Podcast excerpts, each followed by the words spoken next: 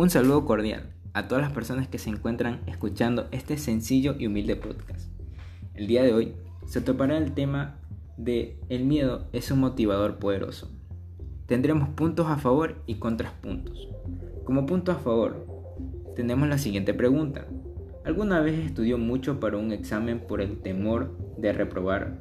¿O se sintió preocupado por hacer algo que causara el enojo de sus padres?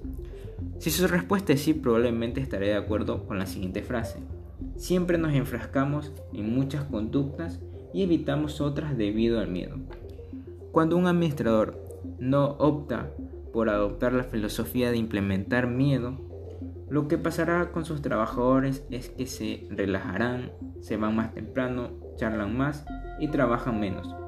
Según George Cloutier, la idea de que si amas a tus empleados ellos tendrán un buen desempeño raya en la locura. Además también comenta que el miedo es el mejor motivador. Como contrapunto tenemos que realmente el miedo sí funciona, pero solo funciona en tiempos de crisis. Dentro de una organización, si el administrador opta por adaptar el miedo, realmente lo que provocará en sus empleados será en que piensen en renunciar tan pronto como puedan, o peor aún, cobrarán venganza de alguna u otra forma. Entonces el miedo nunca funcionará como una herramienta de motivación. La motivación por miedo siempre genera resentimiento, rabia interna en contra de la persona que utiliza estas tácticas. Y da sentido a la siguiente frase. Cuando el gato se aleja, los ratones saldrán a jugar. Esto no quiere decir que los trabajadores tomarán venganza justo cuando sepan que no los podrán atrapar y realmente nunca se sentirán comprometidos con la organización.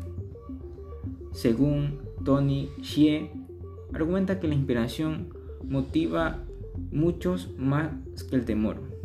Entonces es probable que el miedo se inspire en un principio, pero es a corto plazo. Pero una motivación eficiente siempre durará hasta un largo plazo. Como conclusión, pienso que estoy a favor de los contrapuntos.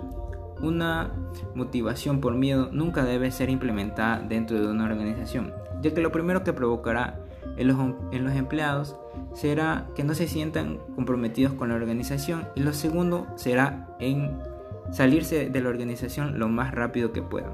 Muchas gracias.